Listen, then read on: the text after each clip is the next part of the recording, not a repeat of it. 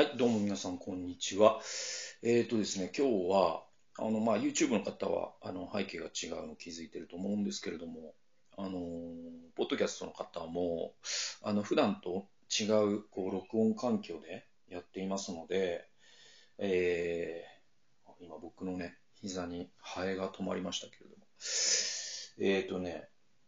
おい、ハエがどこから入ってきたのかな？後で逃がしてあげようと思いますけれども。あのですね、えー、今、これ撮ってるのは5月16日火曜日でございまして、えー、なんかこういうこと言うとあれだよね、なんかこれから死ぬ人のビデオみたいですよね。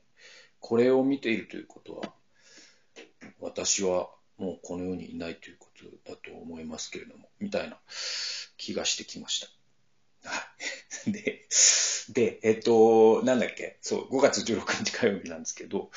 あの、アップロードするのは、どんぐらいになるんだ？もう6月入ってるかもしれないですね。結構なんか、取りためたんですよ。うん。で、それいろいろ理由があって、その、一回さ、その YouTube、ね、休んだじゃないですか。そのね、義理の騎士のことがあって。で、メルマガも休んだから。あの、どっかでメルマガ再開しなきゃいけないんだけど、メルマガってね、ほんと、むずいんですよ。その再開するのが一番むずいんですよ。再開しちゃえば、あとは自動運転なんですけど、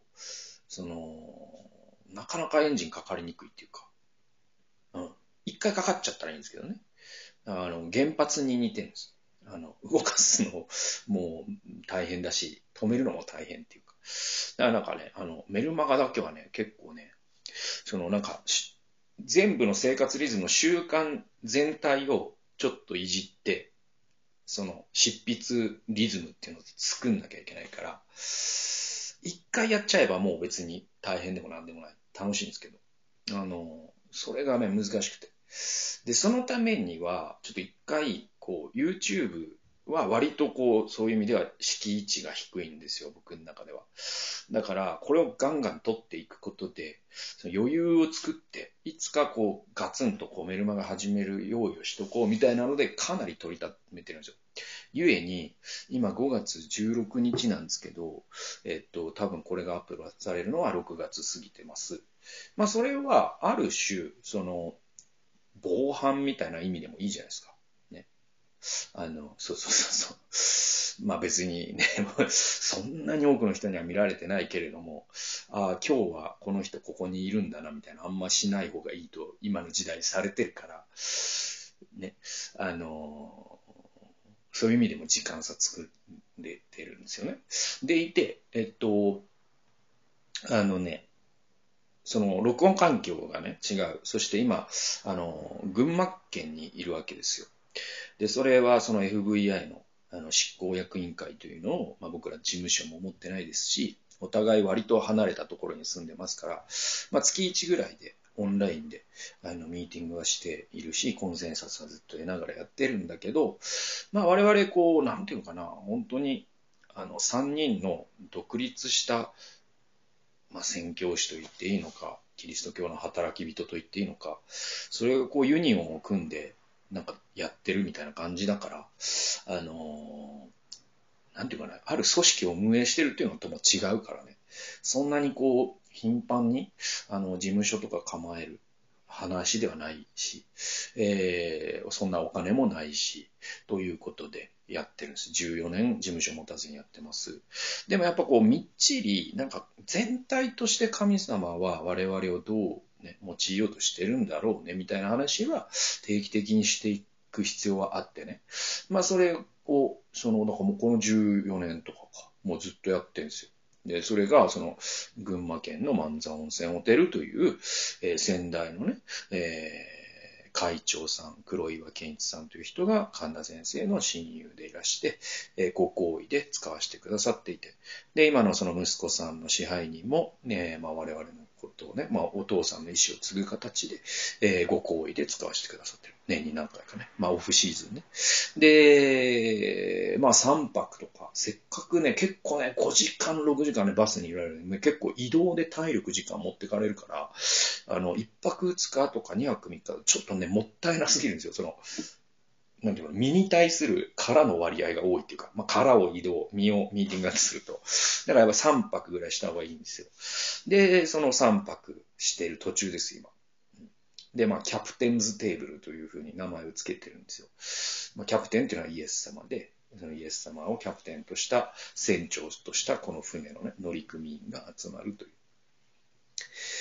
えー、まあそんなことです。で、そうなんで、あの、何が言いたいかというと、背景も違いますし、録音機材も違うので、まあ、いつもと違って、まあ、ポッドキャストの方だったら、ちょっと音がどうなんですかね、いいといいんですけど、ちょっとね、そのこもってるであったりとか、えー、小さいであったりとか、まあ、ちょっとそういったご不便をかけるかもしれないなと思いつつ、ちょっと自分で試しに撮ってみて、うん、いけそうだぞと思ったんで、ちょっと撮ってっていってる次第でございます。ちょっと前置き相当長くなりましたけれども、えー、一人ビブリオバトル入っていきましょう。えー、心いじりの時代第3回というのが今日ですけれども、今回で最終回になります。えー、大森より子さん、2013年、運も書房から出ている本です。えー、まあ、心主義みたいな話が第1回に出てきて、で、それがその、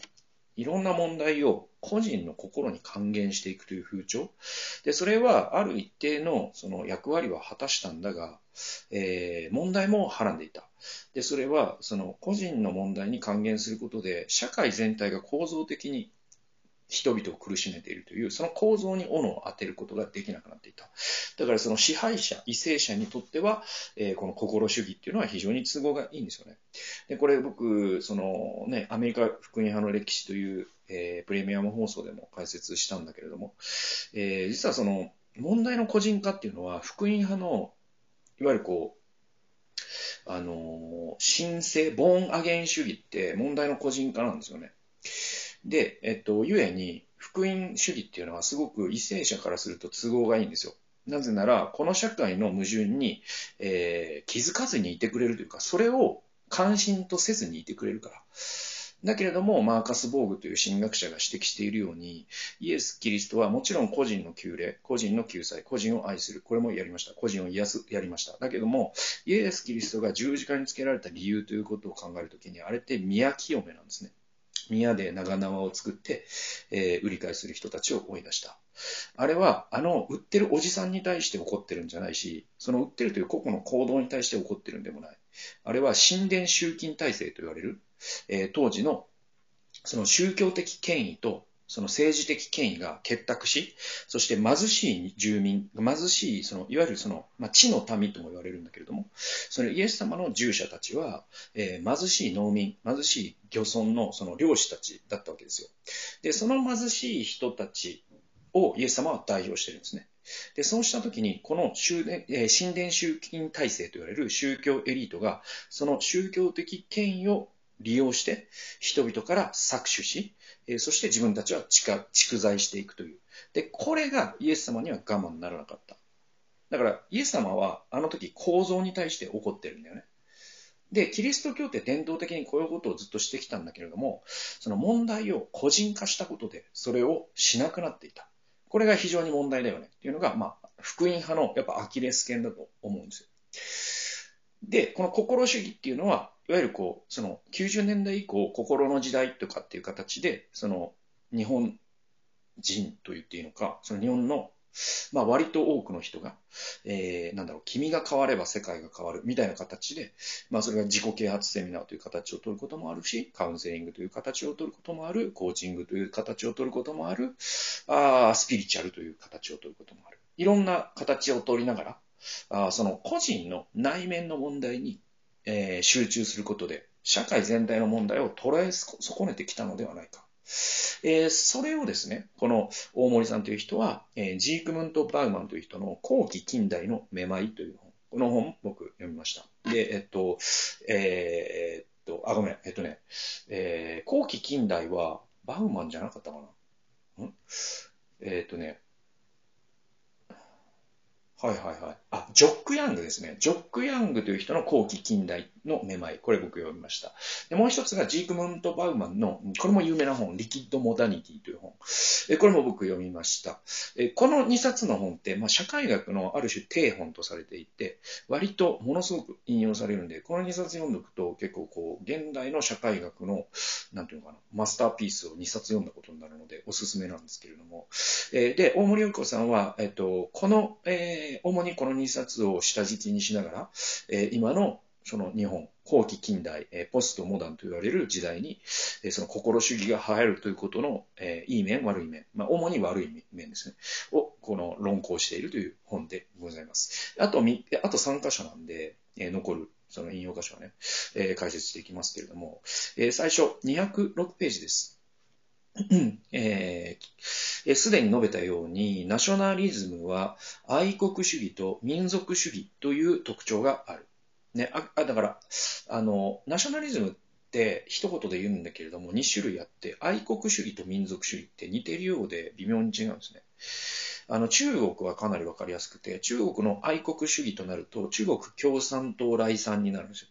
で、中国の民主主義となると、漢民族第一主義になるんですね。うん。で、アメリカはまたちょっと複雑だけど、アメリカも割とそうで、その、Make America Great Again っていうのは愛国主義に近いんだけども、でも、えっと、トランプが、えっと、犬笛的に発してるメッセージは民族主義なんですよ。アングロサクソンのアメリカっていうことを彼は多分暗にほのめかしているから。だから、こ言葉と採用に微妙に違うってことがわかるわけね。で、えっと、ジークムント・バウマンは、クロード・レヴィストロースの用語を借りて、まあ、レヴィストロースももう本当にマスターピースなんですね、この人はね。野生の思考という本を書いてる。で、えっと、で、この、えークロード・レヴィストロースの本、えー用語を借りて、えー愛国主義を食人的戦略、食人というのは人を食うということですね。で、民族主義を王都的戦略、吐くということですね。だから、愛国主義は食い尽くす、民族主義は吐い、えー王とする、吐いていくっていうんですよ。ちょっと面白いですよね。何のこっちゃって思うかもしれないけど、えー続き読むと。えー相手を吟味することなく食い尽くすか、吐き捨てるかの偏境的二者択一性を特徴とするナルシスティックな世界を連想させる。だからその同じナショナリズムでくくられるから、愛国主義と民族主義って、その共通の根っこみたいなのはあるわけです。だけど、その出方が違うんですね。で、じゃあ共通の根っこっていうのは何かというと、まあ、二者、偏境的な二者択一性とナルシシズムなんですよ。ね。まあ、し、その、精神医学で言うと、ナルシシズムなんですよね。の一種なんです。ナナショナリズムっていうのは。つまり、まあ、あの、エスノセントリズムという言葉があるけど、自民族第一主義とか、自国第一主義っていうのは、えーナルシストにならないと絶対できないことなんですね。だって、自分は優れてる。相手は劣ってるという前提じゃないと、そんなこと言えないわけだからね。相手にも素晴らしいものがある。自分たちにも間違ったところがある。えーこういう、まあ、神の視点みたいなものを持っている人は、決してナショナリストにはなれないはずなんですよ。で、じゃあ、ナショナリストというものが、ナルシシズムだとすると、ナルシシズムの2形態があると。1個は全てを食い尽くしていく。これがまさに帝国的なナショナリズムのことです。まあ、大日本帝国。ね、今だったらそのパックスアメリカーナって言って、アメリカの民主主義を全世界に、イラクにも広げていく、ベトナムにも広げたかったから戦争した、え朝鮮半島でもやりたかったから戦争した、いろんなところで戦争しながらアメリカ的な、ね、アメリカのこの民主主義と資本主義いいだろう、お前らこれにしろってやつね。で、これが、えーっと、食人的、つまり全てをもう吟味することなく、か、ね、咀嚼することなく飲み尽くしていくというタイプのナルシシズムが、えー愛国主義なんですよ。で、民族主義っていうのは何かというと、王都的、つまり吐き出していく。つまり、えっと、多民族を排除していくってことですね。で、これは、えっと、自国、一国独立主義っていうか、一国自立主義っていうか、まあ、あの、アメリカだとモンロー主義というですね、え言葉があるんですけど、その、自閉していくんですよ。でアメリカはアメリカでやりますんで、えーあとは好きにしてください。TPP 撤退しますよ。ね、えーメキシコとの間に壁作りますよ。で、アメリカの中にいる移民は、まあ、なるべく、えー基準を厳しくして、えー自国に帰っていただきますよ。まあ、トランプがしようとしたこと。だからトランプ的な、えー帝国主義というかナルナショナリズムって、オート的戦略に近いと僕は思います。えー一方、えー、多分、あの、民衆党ってあんまり露骨には言わないんだけれども、今のバイデンさんもそういう露骨なところはないんだけど、でも全体としてどう働いてるかというと、えー、こっちの帝国主義的な、食人的なナショナリズムに近いと思います。というのが、えー、これもまたその複雑なんだけど、民主党の、えっ、と、まあ、これ、これ、こんな単純じゃないですよ。こんな単純じゃないけど、めちゃくちゃ大なたを振るというか、大雑把な議論をすると、えっと、共和党のスポンサーって割とオールドエコノミーのジャイアントが多いんですよ。だから、エクソンモービルとかね、えっと、なんだっけ、ジェネラルエレクトロニクスとかね、えっと、フォードとかね、GM とかね、オールドエコノミーが、まあ、共和党のスポンサーに多いんですよ。だから、まあ、ブッシュっていうのは、ね、エクソンモービルの親族だったわけですよね。えー、で、民主党は GAFA に多いんですよ。ね。もちろん GAFA で、えー、共和党支持の人もいますよ。えっ、ー、と、ピーター・ティールとかがそうですけれども。でも、そのシリコンバレーの、えー、いわゆるユニコーン企業は割と民主党支持が多いんですよ。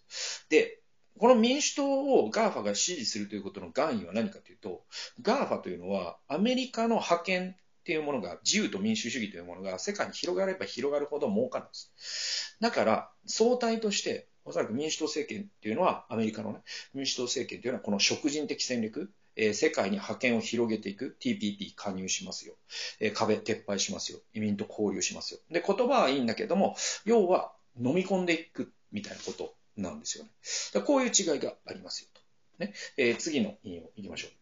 えー、280ページでございます。えー、北中敦子、これ、医療人類学者という人なんですけれども、えー、北中敦子は、えー、精神科臨床現場でのえー、あ、ごめんなさい、精神科臨床現場でのフィールドワーク、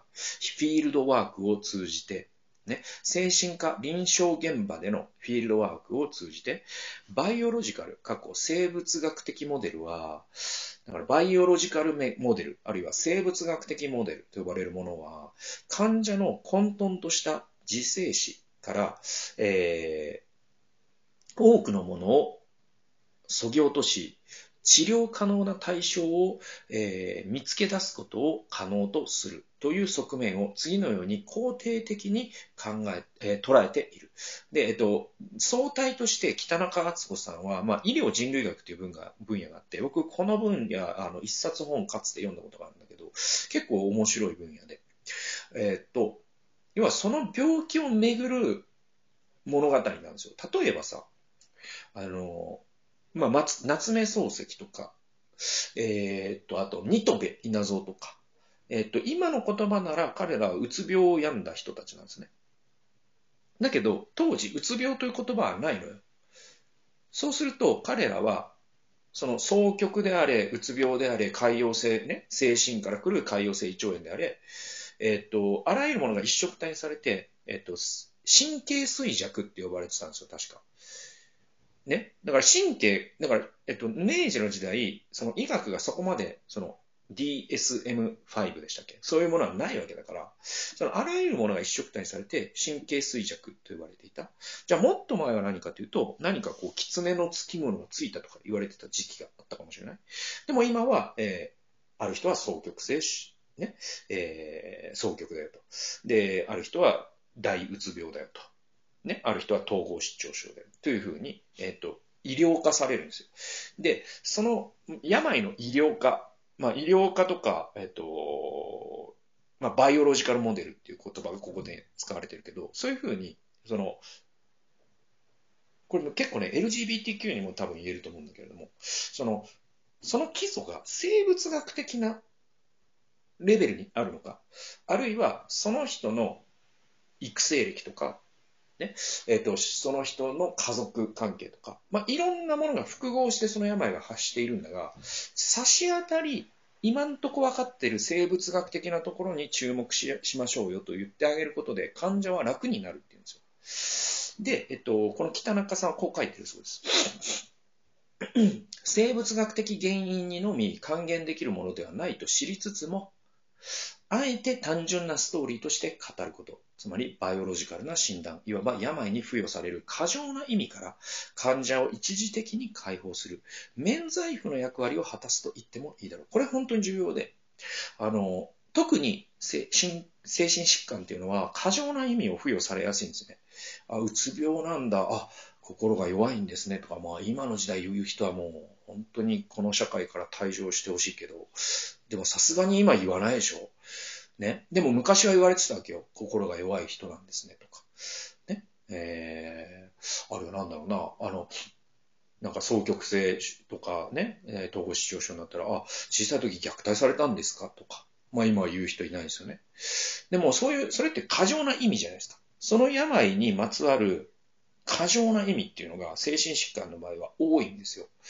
ね。で、まあ、あとはその、まあこれはもう偏見の類だけど、その精神疾患の人は犯罪を起こしやすいとか、データを見ると犯罪はむしろ起こしにくいっていうの方が、え、正解なのに、え、これ逆に捉えられている偏見ですよね。こういった意味から解放して、差し当たり生物学的な、つまり脳の疾患、脳神経系のことに集中しましょうやと。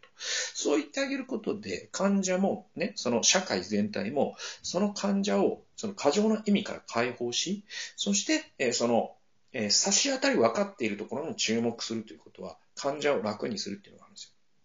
で、まあ僕自身、そのうつ病の当事者でもありますから、え非常によくわかるんですよね。で、うつ病になって、えっと、きついことって2種類あるんですよ。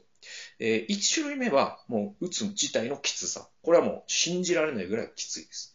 で、それは半分で、もう半分は何かというと、そのうつ病になってしまったということで、その周りが自分を見る目みたいなものが、あの、変化するんですよね。うん。それはなんか、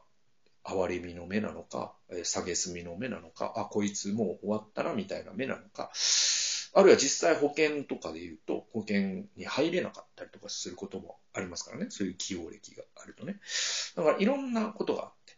で、そういうこと、えー、っていうのが、より患者にもう一個さ、その社会的な病としていうものっていうか、スティグマとも言われるけど、そういったものをもう一個背負わせることになっちゃうのね。だけど、差し当たりうつ病って誰でもなるよと。まあ、心の風邪っていうのは軽い言い方で、まあ、心のインフルエンザなのか、心のマラリアなのか、心のエボラ出血熱なのか、とにかく致死性であることは間違いない。致死性っていうかその、ある程度の確率で死ぬぐらい重い病気だというのは、心の風邪っていうのは僕はちょっと危ない言い方だと思ってる派なんですよ。そんな簡単なもんじゃねえぞっていう。その、心の風邪っていうと、じゃあ出勤できるでしょとかなるじゃん。でも、うつって本当そんな甘いもんじゃないからねっていう意味で僕はマラリアを選びたいんだけど。で、その、えっ、と、そういう、その、心の何を言おうとしていたんだっけ？そうそうそうそう。あのー、なんだろうな。だからそのスティグマみたいなものが一個、えっと、取り除かれるだけで、えっと、その差し当たりその症状に集中できるようになることが、まあ、医療科とか、バイオロジカルモデルとかっていったことのとても大切なことなんだよと。で、まあ、社会全体がそういうことを、えー、と分かってると、えー、すごく良くて。だから、その誰にでも統合失調症になるってことはあるし、それはね、結構遺伝的な素因があると言われてるから、人口の1%ぐらい、えー、って言われてるのね。で、まあ、うつはもう本当に遺伝的な素因、えー、動向、え、もちろん、あの、うつになりやすい性格、なりにくい性格っていうのはあるんですよ。えー、あるにしても、でもどんな人でも鬱になってもおかしくない。ね。そういうことが、そういうコンセンサスが得られ、しかも、えー、そういう心のマラリアだということになれば、それは本当にぜひ休んだ方がいいよということになるじゃん。だけれども、その、社会が付与する意味、ああ、怠けてるんだねとか、ね、えっ、と、心が弱いんだねとか、ね、えー、育った環境が厳しかったんだねとか、そういった過剰な意味を与えることで患者をより苦しめることになるわけよ。だからその意味からまず解放してあげましょうねっていう意味で、この北中さんは、この、えー、生物モデルということを大切にしている。で、心のいじりの時代っていうのは、そういったものにちょっとある種逆行するんだよね。うん。っていうのは、その心という曰く言い難い、ある種スピリチュアルと呼んでもいいし、その科学とは別なところにあるものに、そのスポットを当てることで、その医療化が難しくなるんですよね。だからこそ心いじり業界には、スピリチュアルがばっこするわけですよ。これまあ、あの、プレミアム放送で、えっと、野の医者は笑うという本の中でも僕詳しく解説してますけども、まあそういう話ですね。えー、最後の引用に行きましょう。まあ本書のこう、まとめみたいな箇所ですね。えー、299から300ページです。え、ジークムント・バウマンは、えー、ド・トクビルの個人は市民の最大の敵であるといった趣旨の言説に倣い、市民と個人を峻別している。だから、市民と個人って違うんですよね。で、まあこれちょっと話それるけど、今の日本の政治がなぜこんなに劣化してるかというと、政治家がダメだからでもなければ、ね、業界、ね、その経団連がダメだからでもなくて、多分日本に市民がいなくなったからだと思うんですよね。これまあ、内田達さんという人が、えー、別な言葉で、日本に大人がいなくなったって言ってるけど、ガキだらけの社会になった。未成熟。成熟というものの価値を知らなくなった。これが多分トクビルは市民と呼んだ。で、えっと、だから個人だらけになった。だから内田達さんは大人がいなくなって子供だらけの社会になったよと。トクビルは市民がいなくなって個人だらけの社会になると、社会は崩壊するよと。多分、今の日本って個人だらけの社会になっちゃったんだと思う。じゃあ、市民と個人の違いって何かというと、鍵は公共性です。公共性というものをよくわかっている人のことを市民と言います。公共性という概念がそもそも頭からすっぽり抜けて、私個人、私の家族が良ければいいと考える人、これを個人と言います。で、日本、今の日本、多分、個人だらけになっちゃったんだろうなという感じがします。えー、っと、えー、バウマンの引用ですね。市民とは自らの幸福を都市の平和と発展を通じて実現させようとする人間であり、これに対して個人とは共通の大義、共通の幸福、正しい社会、公正な社会といった概念に慎重で懐疑的で無関心な人々であるとしていると。ね、だからまあ僕が言ったことの言い換えですよね。公共性があるのが市民、公共性がないのが個人です。そしてトプイルは言った。個人っていうのは市民の最大の敵だよと。まあ民主主義の敵と言ってもいいかもしれません。で、これね、読むときに僕思い出すのが、エレミア書の29章かな。です。まあ、有名な、私はあなた方のために立てている、ね、計画をしている。それは災いではなく、えー、なんだっけ。平安を与える計画であり、あなた方に将来と希望を与えるためのものだ。かなこれ第3番かな。で、えっと、これに続くところもすごい重要で。で、あれって何かっていうと、エレミアがバビロンに行けよって言ってるですよ。バビロンと戦うなよ。エジプトと同盟結ぶなよ。バビロンにむ、ね、行くことが、ね、神の御心だよ。70年経ったら帰ってこれるからね。それがエレミアのライフメッセージですよね。で、エレミア、あそこで何を言ったかというと、あなたが行って住む土地で畑を耕し、妻をめとり、家族を作れと。その町の繁栄はあなたの繁栄になるからって言ってるんですよ。これ公共性ですよね。だからエレミアって市民という概念を理解してた人ですね。えー、続き読みましょう。後期近代、過去、ババウマンの捉え、ジークムント・バウマンの唱えるリキッド・モダニティ、流体的、流動的近代とは、まさに、えー、市民が個人に乗っ取られ、公的な力による関係性とつながりが、るつぼに投げ込まれ、溶かされかけている時代であると言える。だからバウマンはまた別な言葉で、公共性とか市民みたいな概念がるつぼに流され、溶かされて、社会が流動的になり、そしてそのブワブワと、その、要はその確固たる社会の基礎がなくなるわけね。市民がいなくなると。で、それによって、その流動的なところに個人、アトム化した個人がふわふわ浮いてる。そりゃ人々不安になるよね。これがまあ、リキッドモダニティという、えー、本に書かれていることです。えー、リキえー、で、えっと、これはだから、バウマンの引用でいいのかな？個人にとって、えー、公公的空間は個人の、えー、個人のみの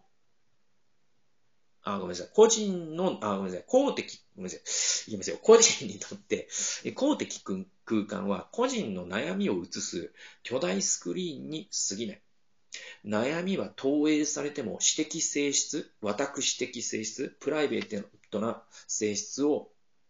失わず、一方、その拡大のプロセスで新たな集団的特性を得る場でしかない。だから、その個人の集まりの社会における社会運動って、個人の利害の相和以外の何者でもなく、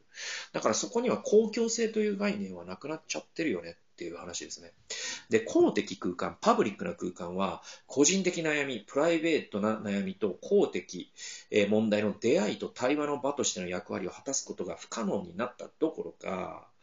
公的問題につなげる道筋も手段も喪失してしまったのだ。ね。だから、かつては公的空間というのが、まあ、トクビルがアメリカの民主主義を書いた時代というのは、個人の悩みっていうのは公的空間という場所に持っていかれ、そしてそこで対話が行われる。まさにそのネイティブアメリカンのね、あの、トーキングスティックじゃないですけど、そういうものをこそ、まあ、あの、ほぼ直接民主主義に近いような形で、コミュニティコミュニティ、アメリカの町々で町議会というのがあって、それはボランティアで、運営されていて、で、それにトップクビは感動するんです。アメリカには市民がいる。アメリカには公共がある。アメリカには民主主義があるということを感動していったのが、トクビルの、まあ、アメリカの民主主義という古典なんだけれども、でもこの公的空間というのは、もはやそういう場じゃなくなっちゃったのが、リキッドモダリティ、後期近代の時代だよね。っていうことですね。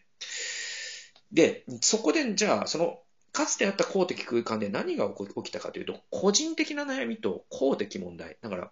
プライベートな問題とパブリックな問題が出会う場所。これが公共だったんですよ。これがなくなっちゃったんですね。個人だけが残ったんです。で、これに関しては、まあ、あの、シー・ライト・ミルズという人の社会学的想像力という本があります。これ有名な本です。これも低本です。で、ミルズはまさにこのことを言っていて、社会学的想像力というのは何かというと、個人、一人一人の個人の悩みと社会全体が抱える矛盾の間に橋を架けるという知性だって言ってるんです。で、えっと、えっとですね、これはね、神学者の、えっとね、えー、名前出てこないや、えっと、預言者的想像力という本を書いた人がいて、で、この本の中には、これ、この予言、予言者、予言者の想像力かな、日本語訳は。で、予言者の想像力っていう本があって、この本もすごくいい本なんだけれども、この予言者の想像力、えー、って、えっと、どういう本かというと、あブルッゲマンですね。ブルッゲマンという神学者です。えー、この預言者の想像力って社会学的想像力ね、シーライト・ミルズの、を下敷きにキリスト教的に解釈するとどうなるかっていう、えー、話を、え、がブルゲマンの預言者の想像力で。で、預言者って、要はミルズの言葉で言うと社会学者に近いって言うんですよ。なぜなら、預言者の資質ってエレミアを見ても、エゼキエルを見ても、ダニエルを見てもですね、彼らは一人一人の個々のユダヤ人の問題を、その歴史やイスラエル社会全体と紐づけて、つまり橋を架けて、そこで大きなその橋における神の御心を語ったんです。つまり公共を語ることができた神の働き人。これが預言者だっていうことなんですね。で、まあ僕はすごいこのブルッゲマンにすごく触発されて、あ、こういう働き人になりたいなという、えー、思いを、まあ、あんまり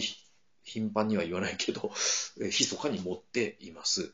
えー、続き読みましょう。それゆえ、社会に蔓延する構造的矛盾への視野は覆い隠され、あくまで個々の問題として処理するよう個人還元、個人還元言説が世に伝播し支配的になっていく。だから自己責任ってそういうことじゃないですか。で、菅首相がですね、えっ、と、自助、共助、公助って言ったじゃないですか。順番が自助、共助、控除。この順番重要なんですよ。菅さんはつまり、まずは自助だよって言ったんですよ。自分で自分を助けろよと。それでもダメだったら、周りに助けてもらえよと。家族に扶養してもらえよと。その家族がいないんだったら、も最後はまあ国が助けてやるか。この順番ってまさに個人還元建設ですよね。個人主義ですよね。自己責任ですよね。で、これが、支配的になっていく理由が何かというと、公共が失われたことだっていうんですね。す、えー、で、に述べたことだが、特に最近では日常に生じる諸問題が精神医学や心理学の言説で囲い込まれ、個々に解読されることが常道となっている。ますます内部化、かっこ個人化が定着していき、心いじりという消費活動に先導されていく。この消費活動というのも重要で、この心いじりである限り、そこにはその消費っていう要素があるんですよ。つまり、その、それがカウンセラーのルームであっても、ね、コーチングであっても、ね、えー、なんだろう、セラピーであっても、臨床心理士であっても、スピリチュアルであっても、えー、オンラインサロンであっても、自己啓発セミナーであっても、それって実は消費活動なんですよね。で、個人主義と消費活動ってめちゃくちゃ相性がいいんで。っ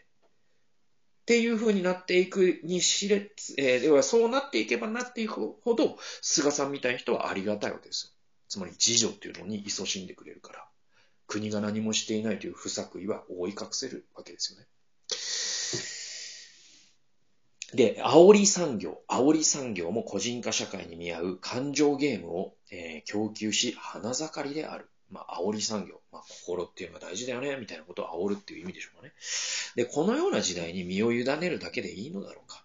そろそろ心いじりの不毛性、不自由性を見極める時代なのではないだろうかと。まあ、だから実はね、これあの、僕プレミアム放送で紹介した、どの医者は笑うという本と、ほぼほぼ同じメッセージをこの本は発していてね。だからその、個人化、心化、内面化っていうのがどんどん進んでいき、問題を個人、そして心に還元していった結果、その、構造を作る人たち、あるいは支える人たち、まあ、ステータスクオというか、まあ、ね、日本、あの、国だったら政治家だし、ね、えっ、ー、と、地方だったら公務員ね、地方自治体だし、議員だし、まあ、そういった人たち、学校だったら、あの、その教育委員会だし、そういった構造自体を変える権限のある人たちの不作為によって、実は構造的にどんどん辛い人たちが現れているのに、その辛いっていうのはあなたの心の持ちようだよね。あなた昔いじめられなかった？あなた心が弱いのかもしれないね。こういった形で個人に還元していくことで、いやいや、そういうことが起こるというシステムの問題には、斧が振るわれないから、社会全体の問題としては全く解決には至らない。まさにね、その原因療法ではなくて、根本療法ではなくて、対症療法ですよね。ずっとアスピリンを飲み続ければ熱だけは下がってるから大丈夫だ。みたいな形で。体の中にいるウイルスはいつまでも居座る。というようなことになっちゃうよと。まあそういったことに対する警鐘を鳴らしているのが、まあこの心いじりの時代という、え、本でございます。非常に有益な本ですのでおすすめです。ということで最後まで聞いてくださってありがとうございました。それではまた次回の動画及び音源でお会いしましょう。さよなら。